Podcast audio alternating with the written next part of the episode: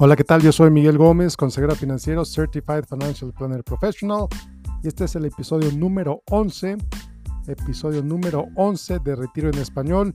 Preguntas para tu asesor financiero cuando estás pensando en retirarte. Acompáñame, agarra lápiz, agarra papel, porque va a estar bueno. Muy bien, bueno, pues en este episodio te voy a compartir algunas preguntas que puedes hacerle a tu asesor financiero mientras estás en el proceso de decidir jubilarte. Estas preguntas son para gente que ya tiene un asesor financiero, que a lo mejor ya ha estado trabajando con él o con ella a lo mejor por varios años. La próxima semana, el episodio de la próxima semana, son preguntas para hacerle a un asesor financiero cuando estás considerando contratarlo o contratarla a lo mejor nunca has tenido un asesor financiero, nunca has tenido asesoría financiera. Entonces, la próxima semana son las preguntas que hacerle a un asesor financiero cuando estás, cuando nunca has tenido uno, cuando estás pensando contratar a alguno. Entonces, bueno, el propósito de este episodio, el propósito del episodio de hoy es, es conocer mejor lo que tu asesor, lo que tu asesora puede hacer por ti, entender mejor su filosofía de inversión si es que no la entiendes ya, entender la manera en que trabaja con jubilados para que veas, para que entiendas qué podría cambiar con sus recomendaciones y qué podría cambiar con la manera en que inviertes al jubilarte. Muy bien, entonces va a estar bueno. Ahí te va. Primera pregunta. Primera pregunta, ¿cuál es la diferencia en tu trabajo con jubilados contra tu trabajo con no jubilados? El propósito de esta pregunta es entender es entender si tu asesor financiero tiene experiencia con las diferentes necesidades que tienen los dos grupos. Los que están ahorrando para su retiro y los que ya están retirados. Que es bien importante, tienen necesidades bien distintas. Tienen perfiles bien diferentes. Entonces, si tu asesor trabaja principalmente con, con, gente que está en etapa de acumulación, es posible que no esté, pues a lo mejor no esté muy familiarizado con las necesidades que tiene la gente que ya está retirada. A lo mejor no, no está muy familiarizada con las reglas, con el impacto fiscal que las recomendaciones que te haga puede tener. Entonces, es bien importante que entiendas, pues si esa persona trabaja con los dos grupos y si es el caso, cuál es la diferencia en la manera en que trabaja. Muy bien, vámonos a la segunda pregunta. Pregunta número dos.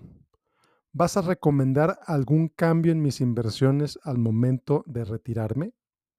Ahora, te lo digo con toda claridad, ¿eh? esta es una pregunta con truco. Especialmente si tu asesor, si tu asesora ha trabajado contigo por varios años, a lo mejor sería razonable pensar que sus recomendaciones se han ido adaptando de manera gradual a tu próxima jubilación. Quizá ya ha hablado contigo o quizá ya hecho ya te hizo recomendaciones para ir reduciendo el riesgo gradualmente. O a lo mejor en la última junta que tuviste con él o ella te dijo, oye, ya te estás acercando a la, jubilación, estas son las modificaciones que te sugiero que vayamos haciendo en tu plan, que vayamos haciendo con tus inversiones. Y esto es lo que vamos a hacer una vez que te jubiles. O bueno, o a lo mejor también existe la posibilidad que no te ha dicho nada. Y estaba esperando que le hicieras esta pregunta para que revele el plan que tiene para ti ese plan secreto que nunca te había dicho hasta ahora que le preguntaste. En cuyo caso te pregunto a ti, querido escucha, ¿crees que es razonable que haya esperado para que le hicieras la pregunta para que te ofrezca sus ideas? ¿Por qué no te las dijo antes? ¿Por qué tuvo que esperar a que le preguntaras qué iba a cambiar? Si es que va a cambiar algo, para ofrecerte esa, esa esa información. Te lo dejo de tarea para que lo pienses, para que lo consideres. Pregunta número tres. Pregunta número tres. Si algo va a cambiar en la manera en que invierto, la recomendación que me vas a dar, ¿cuánto me va a costar? ¿Voy a pagar más? ¿Cuánto voy a pagar como consecuencia de implementar esta recomendación que me estás haciendo? Muy sencillo. Tu asesor debería poder decirte con pesos y centavos, como decimos en México, con dólares y centavos, como diríamos por este lado de la frontera, cuánto te va a costar esa recomendación que te está haciendo. Así de sencillo. ¿Cuánto te va a costar a ti? Y segundo, ¿cuánto va a ganar como consecuencia de implementar esas recomendaciones? Así de sencillo. ¿Cuánto te va a costar a ti? ¿Y cuánto va a ganar tu asesor como consecuencia de implementar esas recomendaciones? No estoy diciendo que sea malo que el asesor financiero gane dinero. A final de cuentas, el asesor financiero es un profesional que pues, cobra dinero, mm, posiblemente no trabaja en una non-profit, necesita ganar dinero de alguna forma. Aquí la, la, inquietud no es que gane o que no gane dinero. La inquietud es que hay mucha gente que no entiende cómo ganan dinero los asesores financieros. Entonces pregúntale, que te quede bien claro, que te explique con toda claridad cuánto cuesta esa recomendación que te está haciendo. Y segundo, cuánto va a ganar si te ayuda a implementar esa recomendación que te está haciendo. Es posible que gane una comisión, es posible que cobre un, un fee, una cuota. Es bien importante que entiendas cómo gana dinero y cuánto dinero va a ganar. Si no te quiere decir cuánto dinero va a ganar, entonces, pues a lo mejor es una banderita roja, ¿no? Si te dice, no, no te preocupes, yo no, tú no me pagas directamente, otra banderita roja. ¿Ok? Muy bien, vamos a pasar a la pregunta número cuatro. Pregunta número cuatro. Si algo va a cambiar con la manera que estoy invirtiendo en este momento, las recomendaciones que me están haciendo significan cuáles riesgos. Voy a tomar más riesgo, voy a tomar menos riesgo con mis inversiones. Esto tiene mucho que ver con la pregunta anterior. ¿Vas a comprar, vas a implementar las recomendaciones de tu asesor? ¿Te van a costar algo? Porque no son gratis. Y segundo, van a tener ciertos riesgos. Entonces es bien importante que entiendas cuáles riesgos estás tomando cuando tomas esas recomendaciones y qué tan diferentes son esos riesgos respecto a los riesgos que estás tomando hasta ahorita. El punto es que entiendas las recomendaciones que te hace, el que, el que entiendas todo sobre lo que te está recomendando ese asesor y cómo podrían afectar no solo tu presente, sino también tu futuro financiero. Que entiendas qué podría salir mal con esa inversión. ¿Cuáles son los posibles riesgos que podrías tener si haces esa inversión? Una pregunta bastante razonable. Una pregunta que ningún asesor financiero profesional, un verdadero profesional, no debería tener problema contestándote. Así de sencillo. Vamos a pasar a la pregunta número 5. ¿Qué va a cambiar en la manera en que trabajamos una vez que me jubile?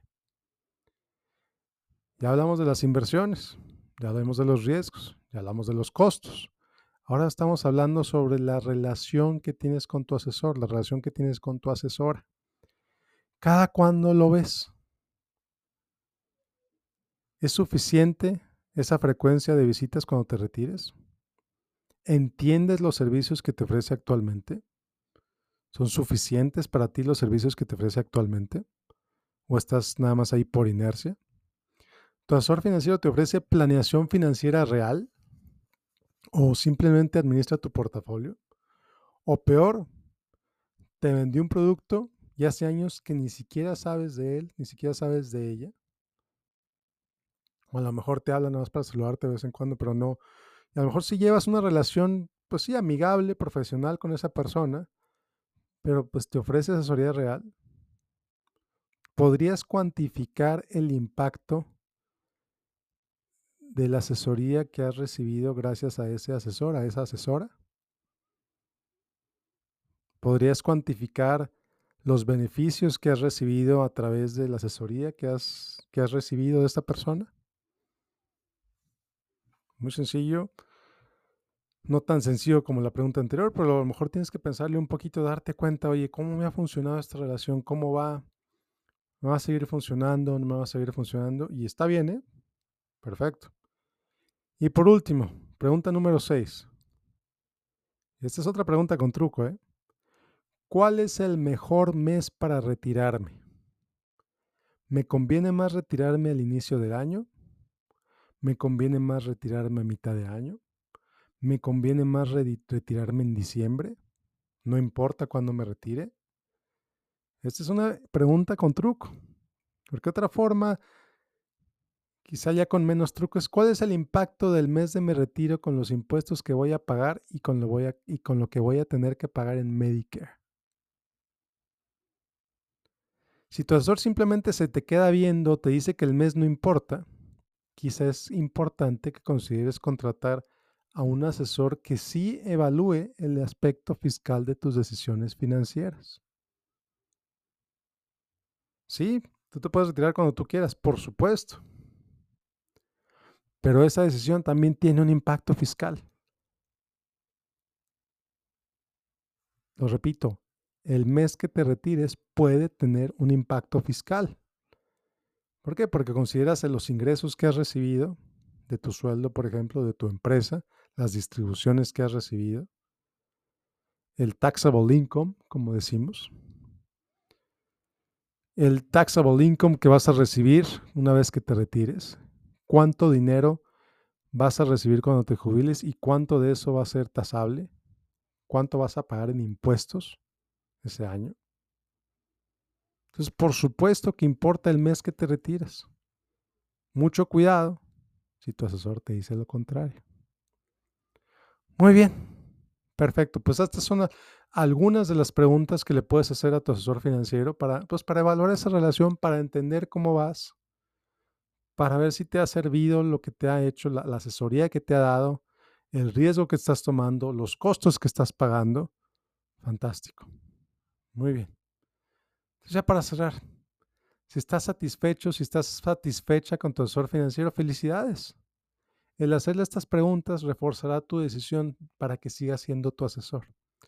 O a lo mejor resulta que ni siquiera necesitas hacerle estas preguntas porque ya sabes las respuestas. Te ha tratado tan bien que ya sabes las respuestas. Fantástico. Ahora, si las respuestas que recibes no te satisfacen, si no estás tan satisfecho con tu asesor actual, con tu asesor actual, el hacerte estas preguntas, pues te va a ayudar a determinar si quieres mantener esa relación en el futuro. A lo mejor una vez que te retires. ¿Cómo encontrar otro asesor? Bueno, bueno, pues obviamente, pues yo me dedico a esto. Y sería un honor que me busques a mí para ser tu asesor. No te lo voy a negar. Me encantaría que me busques a mí para ser tu asesor. Pero si no quieres trabajar conmigo, no hay ningún problema asegúrate que busques asesores financieros fiduciarios. Los puedes encontrar en www.napfa.org, napfa.org o en feeonlynetwork.com. Voy a poner estas dos ligas en la descripción del episodio. Ahí las vas a encontrar. Digo, me encantaría trabajar contigo, pero si no quieres trabajar conmigo, está bien. Encuentra tu asesor en napfa.org o en feeonlynetwork.com. Bueno, pues es todo por esta semana. Muchas gracias por acompañarme. Nos vemos la próxima en otro episodio de Retiro en Español. Que tengas un excelente, excelente día. Hasta luego.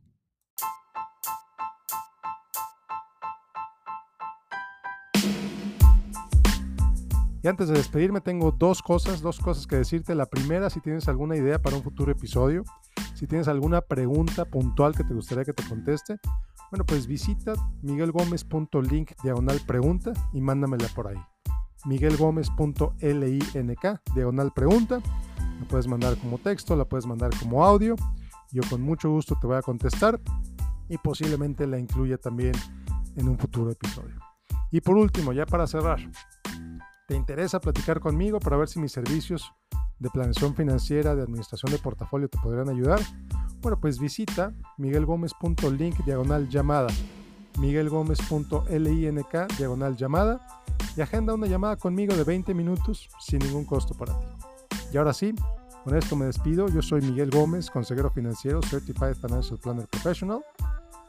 Nos vemos la próxima con otro episodio. Que tengas un excelente excelente día.